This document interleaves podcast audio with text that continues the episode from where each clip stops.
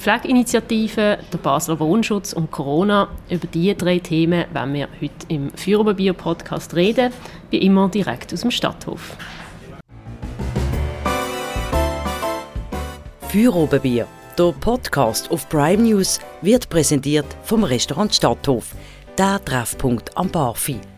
Wir bedienen Sie gern, Sie merken das.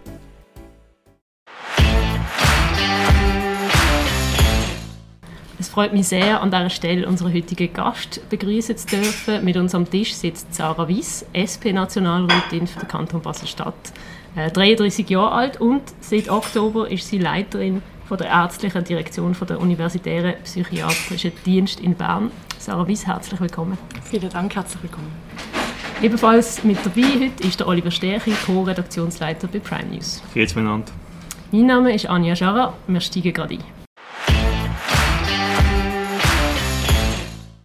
Bund und Kantone sollen verpflichtet werden, die Pflege als wichtigen Bestandteil in der Gesundheitsversorgung anzuerkennen und für eine ausreichende, alle zugängliche Pflege von hoher Qualität zu sorgen. Das fordert die Pflegeinitiative, über die wir am Sonntag abstimmen. Sarah Wiss, eine Sonderstellung für eine einzelne Berufsgattung in der Verfassung, ist das nicht problematisch? Da kommen doch einfach alle anderen und wenn auch noch. Es ist nicht so, dass Pflege die erste Berufsgruppe wäre, die speziell erwähnt wird. Wir haben auch die Hausärzteschaft beispielsweise, die auch erwähnt werden, oder die Chiropraktiker, die auch explizit erwähnt werden. Von dem her, es ist wichtig, dass man jetzt die Pflege, die wirklich eine ganz wichtige Arbeit leistet, dass man für sie bessere Bedingungen schafft, weil sonst rutschen wir oder wir sind schon im Fachkräftemangel und das müssen wir jetzt bekämpfen und wir kennen halt nur die Verfassungsinitiative und darum ist es auch klar, dass man jetzt dort ansetzen muss. Mhm. Ähm, Olli, wie siehst du das? Pflege äh, tut schon lange, äh, oder hat schon lange Fachkräftemangel, da muss man etwas machen. Ja, grundsätzlich schon, das ist klar. Und ich glaube, wir haben auch gesehen jetzt in der Corona-Pandemie, wie auch das Pflegepersonal, was, was die leisten tagtäglich, oder? Und jetzt besonders auch in so einer Notlage. Und ich glaube, das ist auch vielen Leuten bewusst worden in der Bevölkerung. Man sieht es auch in der Umfragewert äh, von dieser Pflegeinitiative, die ja doch sehr hohe Zustimmungswert hat. Ich glaube, das ist wirklich auch angekommen bei den Leuten. Ähm, das, das, die Situation in der Pflege ist prekär und es braucht Verbesserungen. Ich weiß einfach nicht, ob eine Verfassungsinitiative auf, auf Bundesebene das richtige Instrument ist, weil am Schluss oder, es, es sind Kantone, die die Spitäler betreiben, es sind die einzelnen Spitäler, die quasi die Leute anstellen und, und den Betrieb sicherstellen. Und ich frage mich ein bisschen, ob es nicht sinnvoller gewesen wäre, in den Kantonen mit Vorstößen zu gehen, in den einzelnen Versuchen bei den Spitälern, bei den Ausbildungsstätten in den Kantonen wirklich anzusetzen, weil am Schluss, dann haben wir einen Verfassungsartikel, okay, aber dann muss dann nochmal ins Parlament, das wird nochmal jahrelang gehen, ähm, also ich weiß nicht, so wie können Sie vielleicht nachher noch mehr erzählen, wie Sie sich das vorstellen, aber ich habe das Gefühl, das wird jetzt unmittelbar für das Pflegepersonal wird sich jetzt nicht verbessern mit dieser Initiative. Das wird jetzt nochmal ewig lang gehen, bis da vielleicht etwas rauskommt, was dann im Parlament nochmal irgendwie verwässert wird ähm, ja, oder wie, wie, stellen Sie sich das vor? Ja, also ich glaube, dort, wo Sie durchaus recht haben, ich meine, grundsätzlich ein Verfassungsartikel ändert noch gar nicht an der Situation. Aber ich glaube, was man geschafft hat mit der Initiative, ist schon, das Bewusstsein endlich zu schaffen. Wir kommen, wir schlittern, wir sind schon in einem Fachkräftemangel. Und jetzt geht es natürlich wirklich konkret um die Massnahmen. Und das ist einerseits im Bundesgesetz, wo man Anpassungen muss machen muss. Man muss zum Beispiel, man könnte Vorgaben machen für die Spitallisten zum Beispiel, die wirklich verbindlich sind für die Arbeitsbedingungen. Man kann aber auch Kantone natürlich aktiv werden in den eigenen Gesetzen. Und wir haben halt schon hier ein bisschen Problem, das ich sehe im Gesundheitswesen, dass es einerseits Bundeskompetenz ist, aber auch ähm, kantonale Kompetenz. Und das beißt sich ein bisschen und dann haben wir noch Tarifstruktur. Und darum ist es eigentlich, finde ich, schon richtig, dass man beim Bund ansetzt, dass schweizweit alles, sage, überall gleich lange Spieße herrschen. Weil ich meine, die Spitäler oder auch die Institutionen, die sind auch schlussendlich in einem Konkurrenzkampf.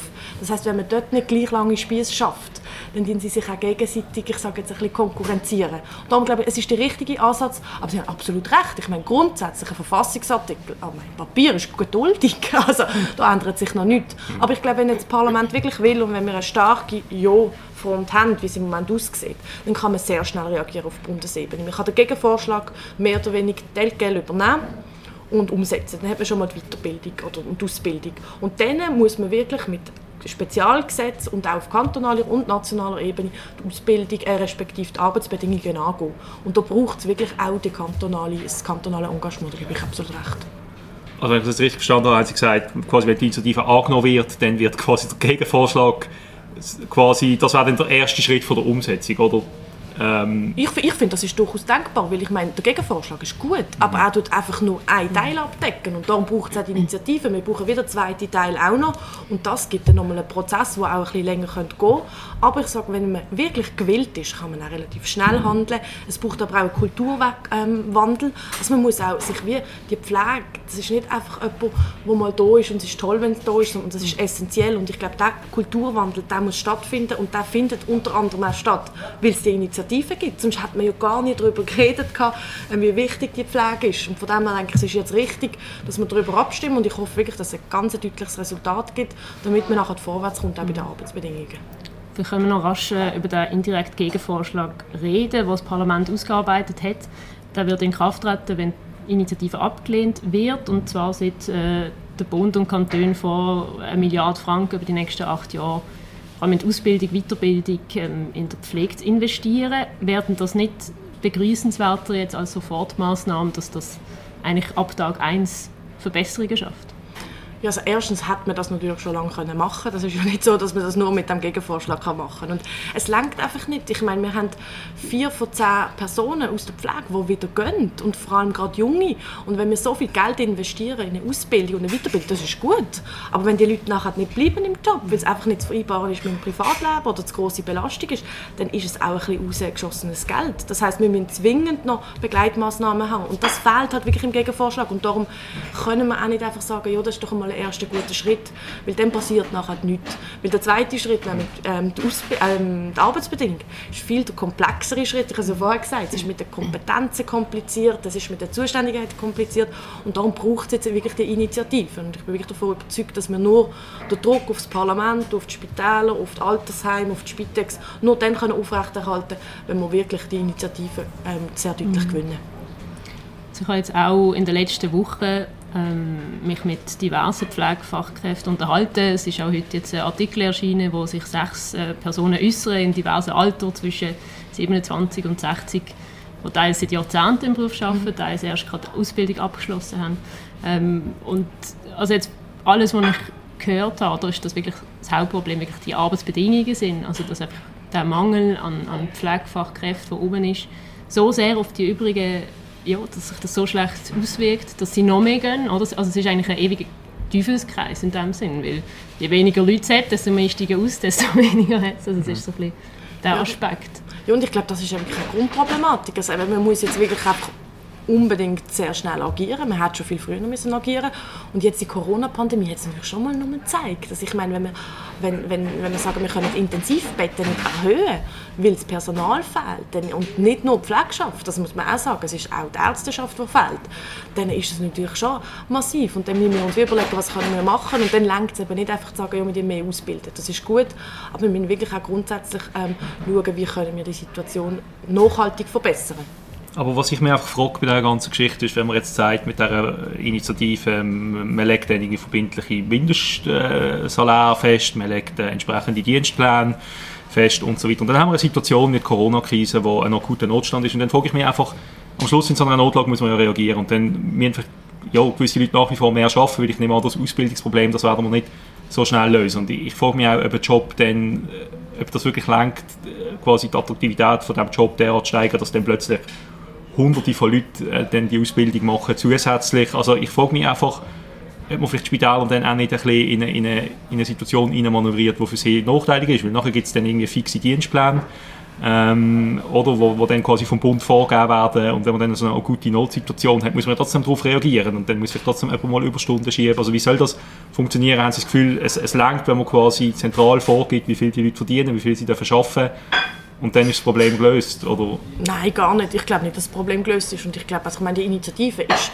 vor der Corona-Pandemie lanciert worden, weil wir gewusst haben, wir schlittern in das. Und wir sind jetzt in einer außerordentlichen Lage und ich glaube, da braucht es auch wirklich außerordentliche Massnahmen. Ich meine, in allen Bereichen. Also ich glaube, wir kommen ja nachher noch dazu. Und das ist, glaube ich, unumstritten. Aber es geht wirklich ums Grundsätzliche und es ist nicht erst seit der Corona-Pandemie, dass so viele Leute den Beruf verlassen. Und ich glaube, in dem Sinn ähm, ist es ja auch nicht so, dass wir jetzt mit, dem, mit, mit dieser Initiative sagen, wir müssen den Lohn irgendjemand festschreiben, sondern in der Initiative will eine angemessene Entlöhnung haben. Und wie die aussehen, das muss man diskutieren und dann muss man auch den Tarif anpassen. Also es ist nicht so einfach, einfach zu sagen, der schwarze Peter zum Beispiel den Spitäler zuschieben oder, oder den, den Leistungserbringer oder den Kanton, sondern es ist das Gesamtsystem, wenn ich das so sagen darf, im Gesundheitswesen, das krankt. Und das müssen wir wie, ähm, versuchen zu ändern. Nur wenn wir das ändern, dann werden sich längerfristig auch die Arbeitsbedingungen verbessern. Aber man kann ja davon ausgehen, dass ähm, die Verbesserung der Arbeitsbedingungen und auch die Verbesserung äh, beim, beim Salär zu Mehrkosten werden führen in einem Land, das schon sehr hohe Krankenkassenprämie hat. Also ich sage das jetzt völlig wertneutral, aber wie erklären Sie das den Leuten, die heute schon sagen, wir zahlen viel zu viel Krankenkassenprämie, jetzt soll das Pflegepersonal noch mehr verdienen, aber quasi vielleicht auch bessere Arbeitsbedingungen haben, muss dann auch mehr anstellen.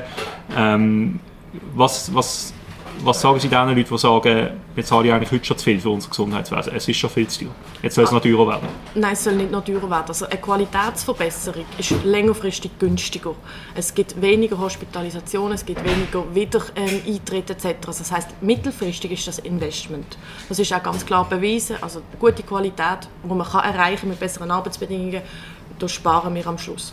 Und ich meine, dass unser Gesundheitswesen ich sage, so teuer ist und ich sage jetzt, das ist äh, der andere Grund für mich. Das, sind nicht, äh, das ist nicht, wenn man den Lohn ein bisschen erhöht, was übrigens nicht das Hauptanliegen ist für die Initiativen, aber das ist nicht, wenn man den Lohn ein bisschen von der Pflege erhöht, sondern das ist, wenn man unnötige, ähm, wenn man unnötige Kapazitäten aufbaut. Ich meine, wir haben gewisse Fachdisziplinen in der Region Basel. Ich meine, Urologie, die verdienen sich wirklich eine goldige Nase. Wir haben andere Fachgebiete, Chirurgie. Ich meine, warum machen wir so viele Androskopien? Weil sie sich lohnen für die Spitäler. Und das ist das, was ich vorhin gesagt habe, das ist das, das, das Gesundheitswesen, das krankt. Dass man eigentlich nicht mehr bedürfnisorientiert behandelt, sondern das, was sich für das Unternehmen, und ich nenne jetzt explizit Unternehmen, weil das sind alles Unternehmen, was sich für die lohnt. Und von dem müssen wir wieder wegkommen. Und dann kommt es uns längerfristig sehr ähm, viel günstiger und zudem haben wir dann auch eine gute Qualität. Und das ist eigentlich so, ich ich sage jetzt ein bisschen blöd gesagt, ist das eigentlich so mein Ansatzpunkt, dass ich sage, ähm, nur weil wir jetzt die Arbeitsbedingungen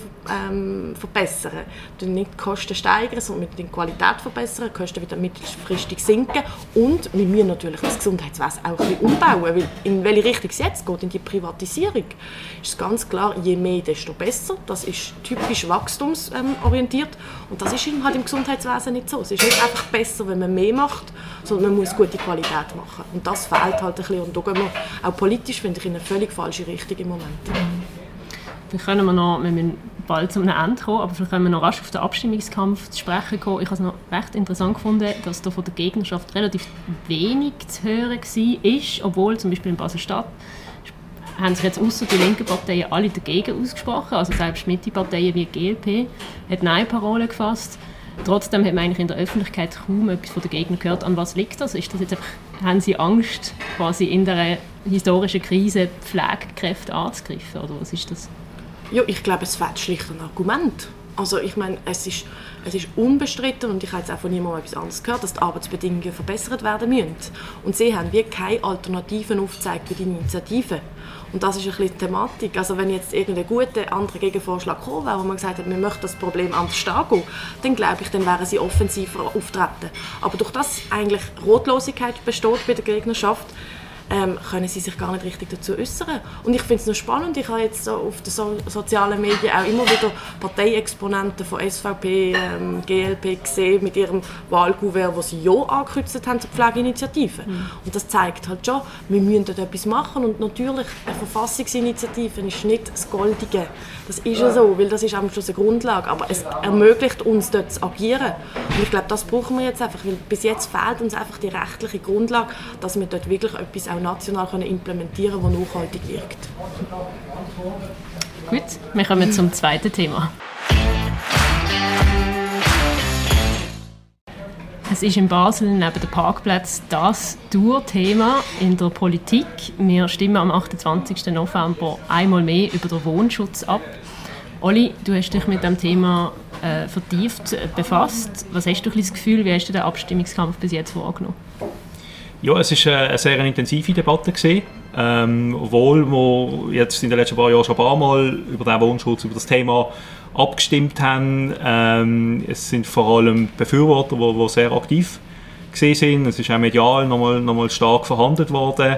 Und man merkt einfach, das ist ein Thema, wo, wo, wo, der, wo der Stadtbevölkerung unter den Fingernägeln brennt. Und ja, ich habe das noch interessant gefunden, weil man hätte ja können erwarten, dass es vielleicht mal eine Ermietungserscheinung gibt, schon wieder Wohnschutz oder schon wieder irgendwie der Mieterverband, was soll das?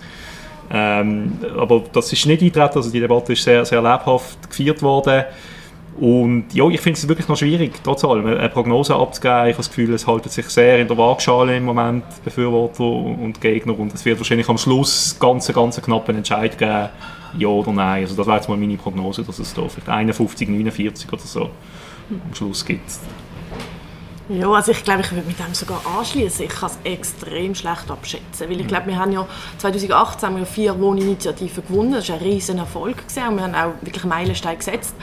Und ich habe zwar nicht das Gefühl, dass es eine Ermietungserscheinung gibt, weil ich meine, die Miete zahlt man jeden Monat, das ist wirklich Krankenkassenprämie. Man merkt, wenn die steigen, man merkt, die ähm, über 5500 Massenkündigungen, die bekommt man mit. Und ich kann es extrem schlecht abschätzen, wie jetzt die Abstimmung wird ausgehen. Ich glaube, es hängt schon auch noch von der Mobilisierung ab. Mhm. Und wir haben jetzt halt die anderen Themen, wo darüber abgestimmt wird, die sind jetzt nicht im direkten Zusammenhang. Das heißt, es ist ja wirklich die Frage, wer mobilisiert besser und ich kann das ganz schlecht abschätzen. Ja, das glaube ich auch. Ich glaube, es wird eine Abstimmung sein, die auch stark von Emotionen trägt ist, weil ich kann mir jetzt vorstellen, so geht es mir einmal, oder die Vorlage ist extrem komplex. Oder jetzt auch quasi das Gesetz und die Verordnung von der Regierung, die jetzt in Kraft treten am 1. Januar unter Vorbehalt jetzt von dieser Abstimmung. Und das sind einfach extrem komplexe Regelwerke, oder? Wer darf denn noch wie viel sanieren und wie, wie dürfen denn die Mieten ansteigen und, und, und. Das sind sehr komplexe Paragraphenmonster und ich glaube, die allerwenigsten Leute lesen sich das wirklich von A bis Z durch, sondern werden wahrscheinlich sagen, vielleicht nach Parteisympathien oder vielleicht irgendwelche Slogans, die sie, die sie ansprechend finden. Und da glaube ich trotz allem, dass Befürworter ähm, noch durch die Nase vorne haben, weil es natürlich sehr schwierig ist, gegen echten Wohnschutz zu sein. Oder jemand, der sich jetzt nicht vertieft mit diesen Vorlagen auseinandergesetzt hat, der wird vielleicht sehen, ah ja, zum echten Wohnschutz ist eben vielleicht selber Mieterin oder Mieter, wie die meisten Leute in dieser Stadt. Ähm, die wenigsten sind ja Hauseigentümer. Ähm, und ich glaube, dort, dort durch hat die Befürworterseite den Vorteil, wenn es darum geht, quasi die Emotionen vielleicht abzuholen von den Leuten. Mhm. Das eine ist die Emotionen abzuholen und das andere ist wirklich, einfach sagen, wirklich die konkreten Beispiele, was sich wirklich verschlimmert haben in der letzten Zeit. Also ich meine, die Massenkündigungen, das ist noch nie so schlimm gewesen wie jetzt, würde ich jetzt mal behaupten. Also, und ich glaube, das beeinflusst die Leute schon, dass sie sagen, die Gesetze, die wir jetzt haben, oder auch der regierungsrätliche Vorschlag, da geht viel zu wenig weit. Wir brauchen wirklich griffige Massnahmen. Und wir versuchen natürlich jetzt auch Seiten vom Initiativkomitee, versuchen wir ganz klar in die Richtung zu gehen und zu sagen, wir brauchen jetzt griffige Massnahmen, ähm, damit wir wirklich für die Zukunft gewappnet sind. Und das, was in den letzten paar Jahren passiert ist, dass das nicht mehr vorkommt. Und ich habe die Hoffnung, dass wir die, ähm, dass wir die Abstimmung gewinnen. Ich glaube, es wäre wichtig. Ähm, und, und weil einfach der regierungsrätliche Vorschlag nicht lenkt, weil er zu viele Ausnahmen hat, weil zu wenig am Schluss unter äh, die Verordnung fallen. Und das ist eigentlich auch die Hauptkritik am, am regierungsrätlichen Vorschlag. Und ich glaube, das Schwierige bei deren Abstimmung ist tatsächlich, dass es relativ komplex ist. Also, dass es wirklich kleine, ich sage jetzt, äh, man hat das Gefühl schon fast, dass es ein Bürokratiemonster obwohl es einfach, eigentlich einfach klarere Regelungen gibt. Und ich bin extrem froh um die Initiative, weil sie eben Sachen klar regelt. Für alle die, die sich in diesem Umfeld bewegen, sei das als Wohneigentümer, sei das aber auch mietrechtlich, die haben dann klare Vorgaben, wissen, okay, wie läuft es, ähm, was kann man machen, was soll man noch machen? Und ich meine, die ganzen Renovationen, das ist natürlich ein riesiges Thema und das haben wir jetzt auch mehrmals irgendwie, also medial ist vor allem ja das Renovation das Thema. Und ich finde es schon spannend, weil wenn ich jetzt so die Renovationen anschaue, denke ich ja unbedingt, unbedingt renovieren, weil ich will nicht in einer Bruchbudenstadt wohnen am Schluss, aber tatsächlich ist es halt auch so, ich meine, wenn man renoviert, dann tut man überrenovieren, man muss fast Luxus sanieren, ähm, damit man das dann einfach rein von der Mechanik her auf die Mieterinnen und Mieter kann abwälzen Und dort muss der Staat eingreifen, wenn wir weiterhin wollen, dass wir doch einige bezahlbare Wohnungen haben in der Region.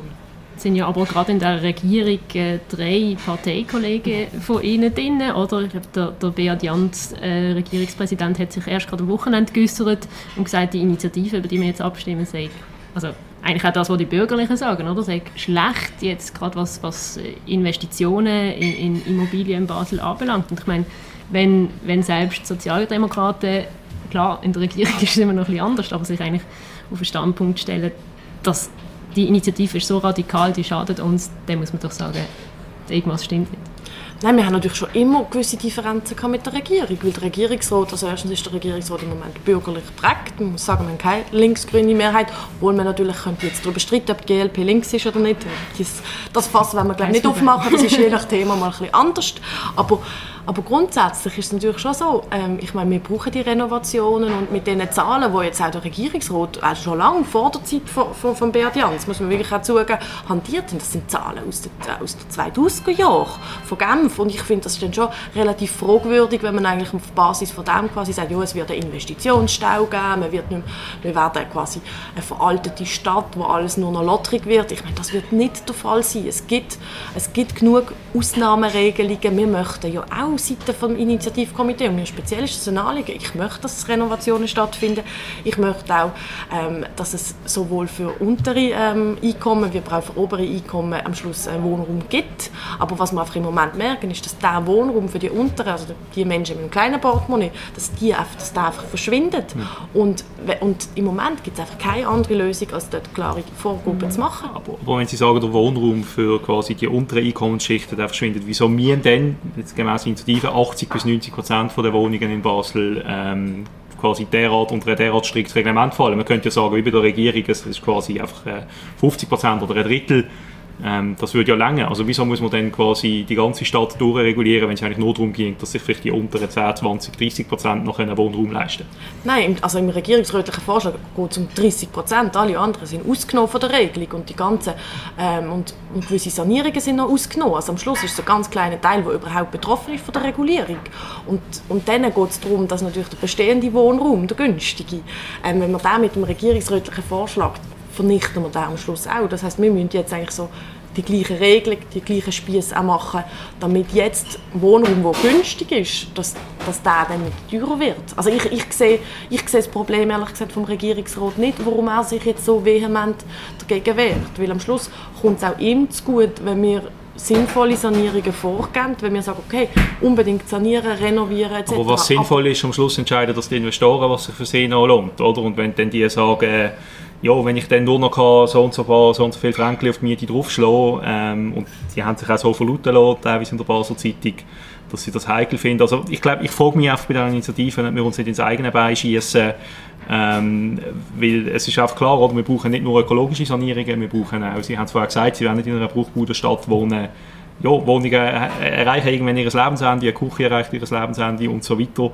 Und es muss doch noch möglich sein, da auch mit entsprechenden Mietzinsaufschlägen äh, den, den, den Bestand an, an, an Wohnungen sanieren und renovieren. Und dann wird es halt nachher ein bisschen teurer. Ähm, ja. Also, also absolut. Also ich meine, ich bin überhaupt nicht gegen Renovationen, wenn man eine neue Küche muss machen und das gibt ja auch ganz klare Ablaufzeiten, bis wenn, wenn dürfen wir es dann auf Mietzinsen draufschlagen und wenn nicht. Aber mir geht es wirklich bei dieser Initiative darum, dass wirklich eigentlich, sage jetzt eher günstiger Wohnraum irgendwann Luxus saniert wird, dass man den Mieter, sage jetzt los wird, dass man es dann so, ähm, so renovieren tut, dass man es sich wirklich nicht mehr leisten kann. Das heißt, dass man dann alles auf Mietpreise auf, aufwälzt. Und das ist der Punkt, den ich kritisiere. Ich sage, natürlich braucht es eine neue Küche. Natürlich braucht es mal neue Leitungen, aber das ist Daily Business und das muss man können haben. Und wenn die Investoren, dass es für die Investoren nicht toll ist, das verstehe ich. Das ist sicher nicht etwas, wo jetzt die Großinvestoren, die einfach Rendite machen wollen, ähm, sagen, doch, das ist jetzt die Vorlage, die sie unterstützen. Das verstand ich und das ist aber auch nicht das Ziel. Weil die Investoren am Schluss, ich muss sagen, der Wohnraum, das ist ein Grundbedürfnis. Und da habe ich halt schon noch, äh, ein zweischneidiges Pferd, weil, äh, ein zweischneidiges ähm, Schwert, weil wir haben natürlich zum Beispiel auch Pensionskassen, die investieren und wir sind auch darauf angewiesen, dass sie Renditen ab, ähm, abwerfen, aber am Schluss ist Wohnen einfach das Grundbedürfnis und wenn wir den Leuten das nicht mehr anbieten können, dann haben wir ein Problem. Das ist so, aber die Frage, die ich mir stelle bei dieser ganzen Debatte und was für mich eigentlich die grundlegende Frage ist, ist so gibt es eigentlich ein Recht darauf, in der Stadt zu wohnen? Ähm, und gibt es ein Recht darauf, in der Stadt wohnen zu bleiben? Weil ich bin vielleicht dadurch privilegiert, aber wenn ich jetzt eine neue Wohnung suche in der Stadt oder ich sehe das in meinem Umfeld, es ist immer noch relativ einfach in Basel eine Wohnung zu finden und sie sind immer noch relativ günstig, jetzt im Vergleich mit Genf oder Zürich, jetzt auch für Leute, äh, so Leute in meinem Alter, die vielleicht noch studieren oder junge Berufstätige, die jetzt auch noch nicht mega viel Geld haben ähm, und sich einfach jede Wohnung können leisten Also es ist immer noch möglich, in Basel zu wohnen. Und ich sehe ein, klar, wenn jetzt jemand jahrzehntelang in einem Haus wohnt und dort rausgekündigt wird, dass es dann für gewisse Leute schwierig ist, Leute, die älter sind, äh, wo, das, wo das aufwendig ist, dann das zügeln. Aber ich glaube, alles in allem, wir haben ja noch nicht äh, einen Wohnungsnotstand in Basel. Also das das war mir einfach nicht, nicht bewusst in, in, in, in dieser Drastik oder in dieser Dringlichkeit. Und ich frage mich wirklich, und diese Frage würde ich gerne diskutieren, gibt es ein Recht auf in der Stadt zu wohnen, in der Stadt wohnen zu bleiben? Man kann ja sonst auch irgendwie nach Biersfelden ziehen, weiter raus, wo Wohnungen günstiger sind. Ich weiß nicht, im Laufental zum Beispiel, wir haben ja ein gutes Verkehrsnetz, man ist schnell in der Stadt mit der S-Bahn.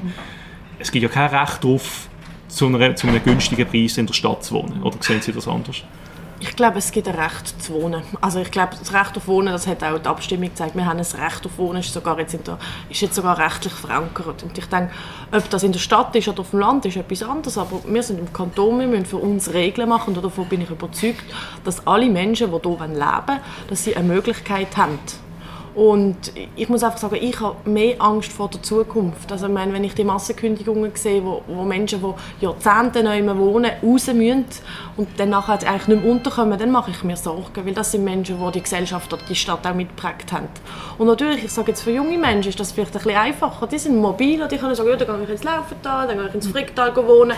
Aber ich möchte eigentlich schon eine Stadt haben, wo alle Menschen können und einen Platz haben mit einem guten Portemonnaie mit einem weniger guten Portemonnaie. Und ich glaube, das ist immer so ein am Schluss ein Abwägen. Aber die Initiative gibt einfach gewisse Grundlagen, dass vor allem einfach die Luxussanierungen, die nichts anderes zum Ziel haben, das muss man wirklich sagen, als einfach eine höhere Rendite zu machen, dass die erschwert werden. Alle anderen Renovationen soll es weiterhin geben, es, es sollen auch Abrissmöglichkeiten soll es geben. Es ist teilweise sinnvoll, ökologisch, aber auch finanziell ist es teilweise sinnvoll, ein altes Haus abzurissen, weil es einfach einfacher ist und sinnvoller ist, ein, neues zu bauen. Und das soll auch weiterhin möglich sein, aber dort braucht es halt gewisse Regulierungen.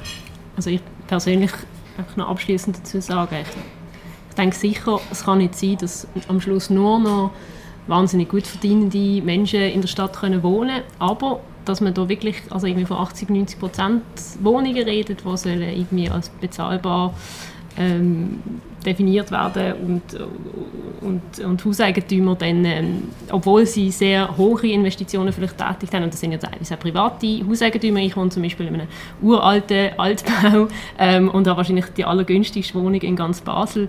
Äh, der Hauseigentümer wohnt im gleichen Haus und, und ist ihm ist auch wichtig, dass es bezahlbar ist und, und geht deshalb mit der Miete nicht auf. Aber er müsste es eigentlich, weil es nämlich sehr viele Sachen gibt, die man vielleicht mal müsste sanieren oder? Also, aber aber das macht das ja auch aus dem jetzigen Gesetz in dem Fall nicht. Also ich sehe dann wieder, also das, das, was ich sage, ist ja genau das. Also ich meine, wenn man renovieren will, und das auch, und das auch möchte, dann, dann muss man, ich meine, dann, dann gibt es vielleicht auch wirklich Mietzinsaufschläge, die notwendig sind und das wird auch, auch nach der Initiative, nach der Annahme möglich sein. Aber äh, ich meine, das Beispiel, was ich erzählt habe, man sollte sanieren. Ja, es gibt einen Rückstau, aber der wird wie nicht tangiert. Weil das ist nicht das, was wir verhindern wollen. Wir wollen nicht mhm. normale ähm, Renovationen verhindern. Wir möchten eine, quasi eine Umwidmung in so hohe Preissegmente, dass es um dann nicht bezahlbar mhm. ist. Das möchten wir verhindern. Was? Gut, ich glaube, wir könnten noch eine Stunde lang weiter diskutieren.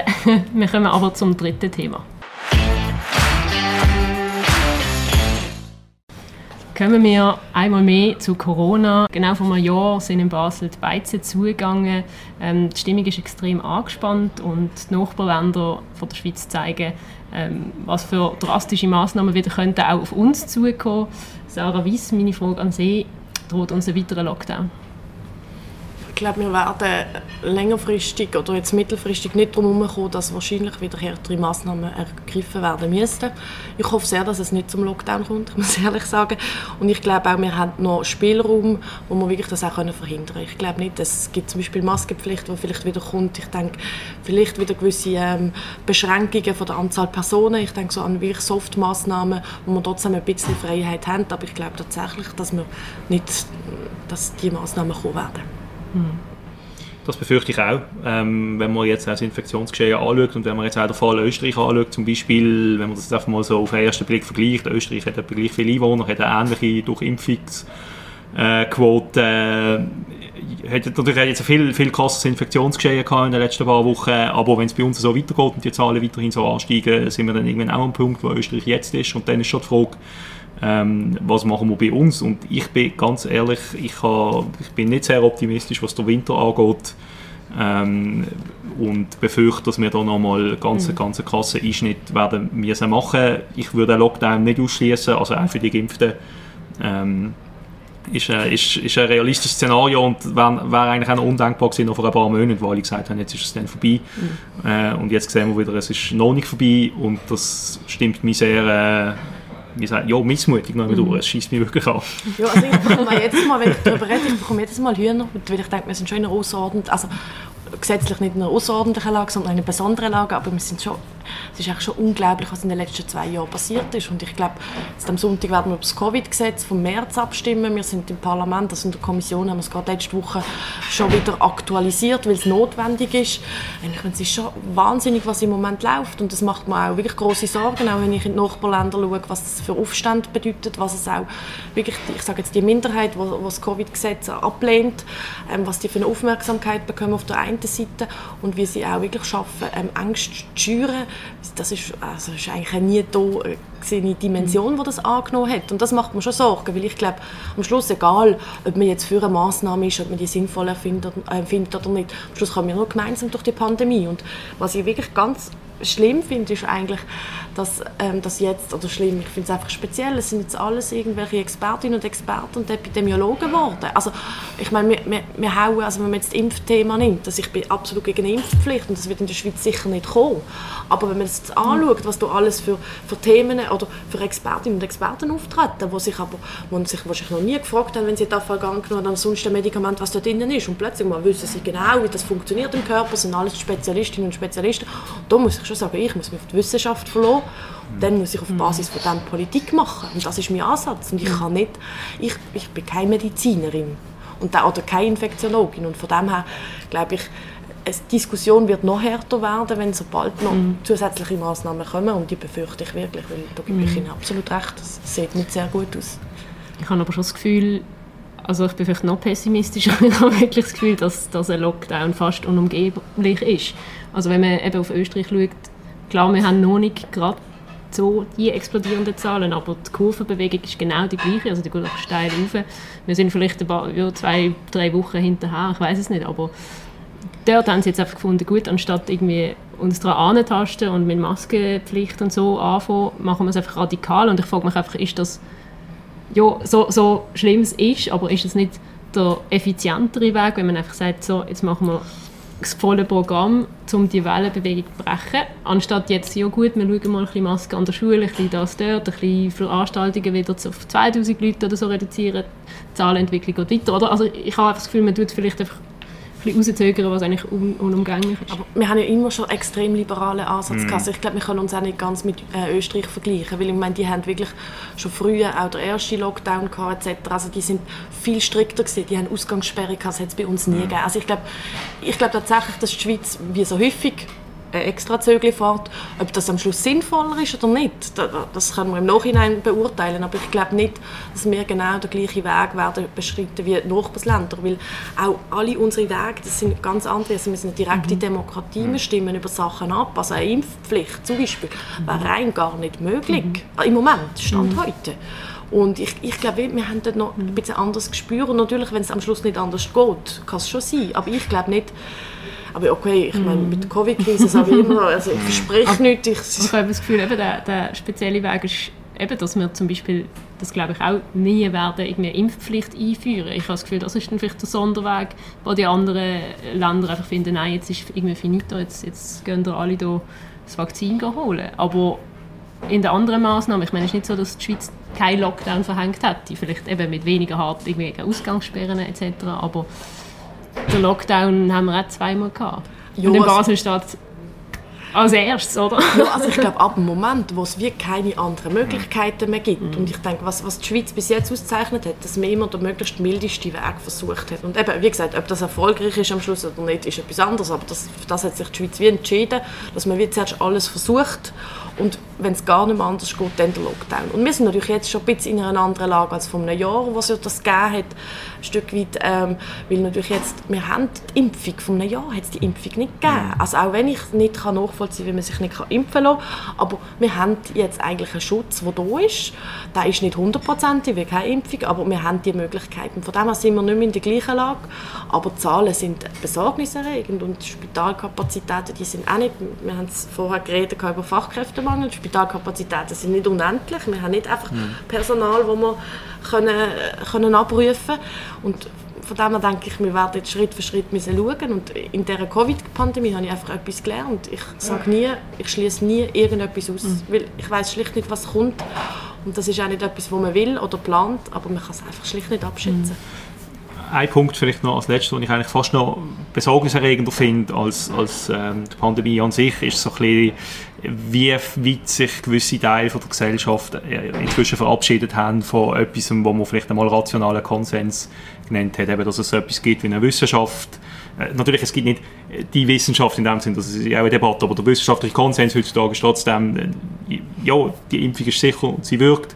über weite Strecken. Und, aber was mich wirklich beunruhigt ist, wie viele Leute sich jetzt auch dahingehend äußern, ähm, oder wir vertrauen der Wissenschaft nicht mehr, wir vertrauen der Regierung nicht mehr, die Leute haben das Gefühl, sie werden angelogen, sie werden verarscht, es ist eine extrem gehässige Stimmung um. Da würde mich jetzt auch interessieren, Sie als, als, als Gesundheitspolitikerin, wie nehmen Sie das wahr? Also kriegen Sie auch Droh-E-Mails? Ähm, haben sie vielleicht auch Angst in gewissen Situationen, sich auch noch öffentlich, öffentlich aufzutreten? Weil das fände ich wirklich ganz schlimm. Das ist etwas, was die Schweiz bis jetzt immer auszeichnet hat, dass wir nicht so wie in Amerika, dass schon jeder irgendwie Congressman schon mit zehn Leibwächtern rumläuft, oder? Weil er einfach Angst hat, dass er irgendwie ähm, verschossen wird auf der Straße.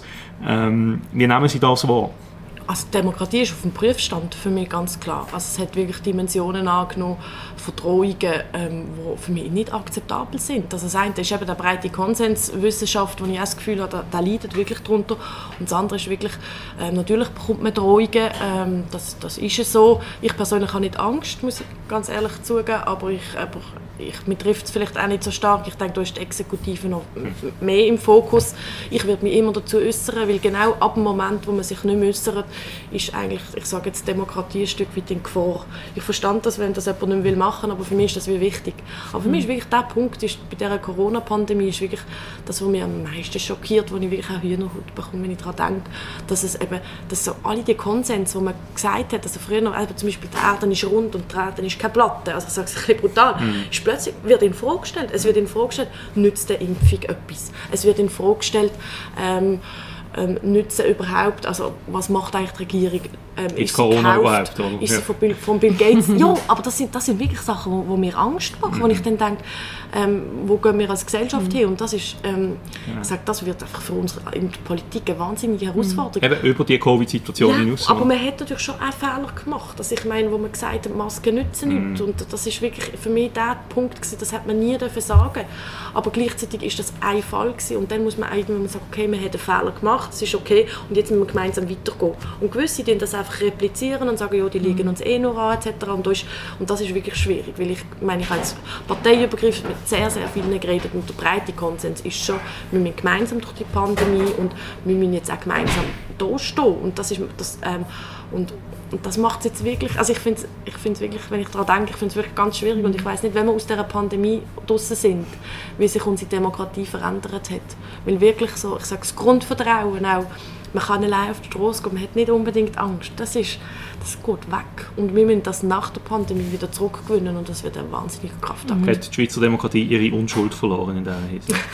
ja, Unschuld. Ich weiß nicht, ob sie unschuldig ist. Nein, aber ich, ich glaube tatsächlich, dass wir dass, dass die Pandemie äh, Demokratie auf den Prüfstand mhm. stellt mhm. und dass es im Moment wirklich eine Zwiespalt gibt, eine Spaltung von der Gesellschaft, obwohl das eine Spaltung, wenn man das Gefühl, es ist in der Mitte, aber die Spaltung, es ist ein ganz kleiner Teil, der einfach sehr, sehr laut ist und ich glaube, die große schweigende Minderheit, die würde ich mir wünschen, dass die ein bisschen lauter wird, dass man wirklich das auch wahrnimmt, dass das wirklich ganz wenig sind, aber die nehmen im Moment wahnsinnig mhm. viel Raum ein so wenig. Also gut, die, die jetzt wirklich ähm, am, am lautesten vielleicht schreien und irgendwie Freiheitstreichler sind, das sind das schon sehr wenige im Großen und Ganzen, aber ich meine, wir haben immer noch irgendwie nur 67 Prozent Impfquoten, oder? Also ich meine, man hat über 30 Prozent nach wie vor was ich zum Beispiel über Impfen sagen, doch, doch finde, nein, wir fühlen uns irgendwie diskriminiert und an den Rand gestellt, irgendwie Zweitklasse Gesellschaft etc. etc. Also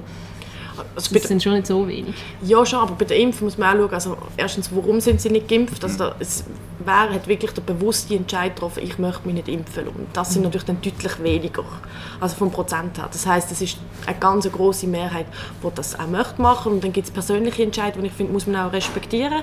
Ähm, dass man sagt, man möchte sich nicht impfen lassen. Ich, find, ich will das gar nicht kritisieren. Ich habe zwar null Verständnis dafür, kann es nicht verstehen, wirklich überhaupt nicht. Aber ich finde, es muss man am Schluss respektieren in der Demokratie. Aber ich glaube wirklich, dass der Teil ist, ist klein. Und dann beim Covid-Gesetz, wo wir jetzt darüber abstimmen, gibt es natürlich dann schon, ich meine, das wird auch nicht ein ganz eindeutiges Resultat sein. Wahrscheinlich klar, ja, hoffe ich, aber trotzdem nicht irgendwie 90 Prozent. Und da sagen natürlich viele, glaube ich, die auch Nein sagen, sind einfach auch nicht zufrieden mit der Situation und die Situation ist schlecht und wir mögen alle nicht mehr. Und es ist auch ein, ein Protest, wo man wirklich sagt, wir möchten aus dieser Pandemie raus. Und das Covid-Gesetz einfach abzulehnen, hilft uns einfach nicht. Aber das ist, ich, ich werte das Resultat, also wir werden es dann am Sonntag sehen, aber auch ein bisschen in die Richtung, dass natürlich auch ein Zeichen ist von der, Ermüdung, von der Müdigkeit von, von dieser außerordentlichen Lage. Gut, äh, ich glaube, an dieser Stelle müssen wir die Diskussion abbrechen. Ganz herzlichen Dank, Sarah Wies, äh, fürs Kommen. Danke vielmals. Äh, und Olli natürlich auch dir fürs Mitdiskutieren. Allen, die jetzt zuhören, wir hoffen natürlich, es hat euch gefallen. Und wenn ihr uns wollt, unterstützen wollt, löst doch ein Abo. Es kostet 8 Franken im Monat.